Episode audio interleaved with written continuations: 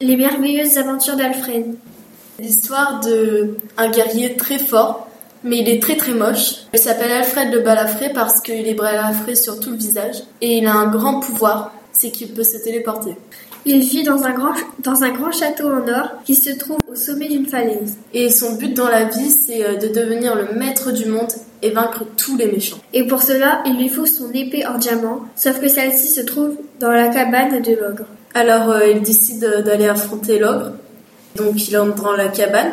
Mais euh, dans la cabane, et ben, c'est son pouvoir de téléportation, et ben, il marchait pas. Et euh, l'ogre, et ben, il lui jetait des boules de feu à tout va. Mais il ne sait par quel hasard, il réussit à prendre l'épée et à s'enfuir avec. Il récupéra son arme et poursuivit son chemin.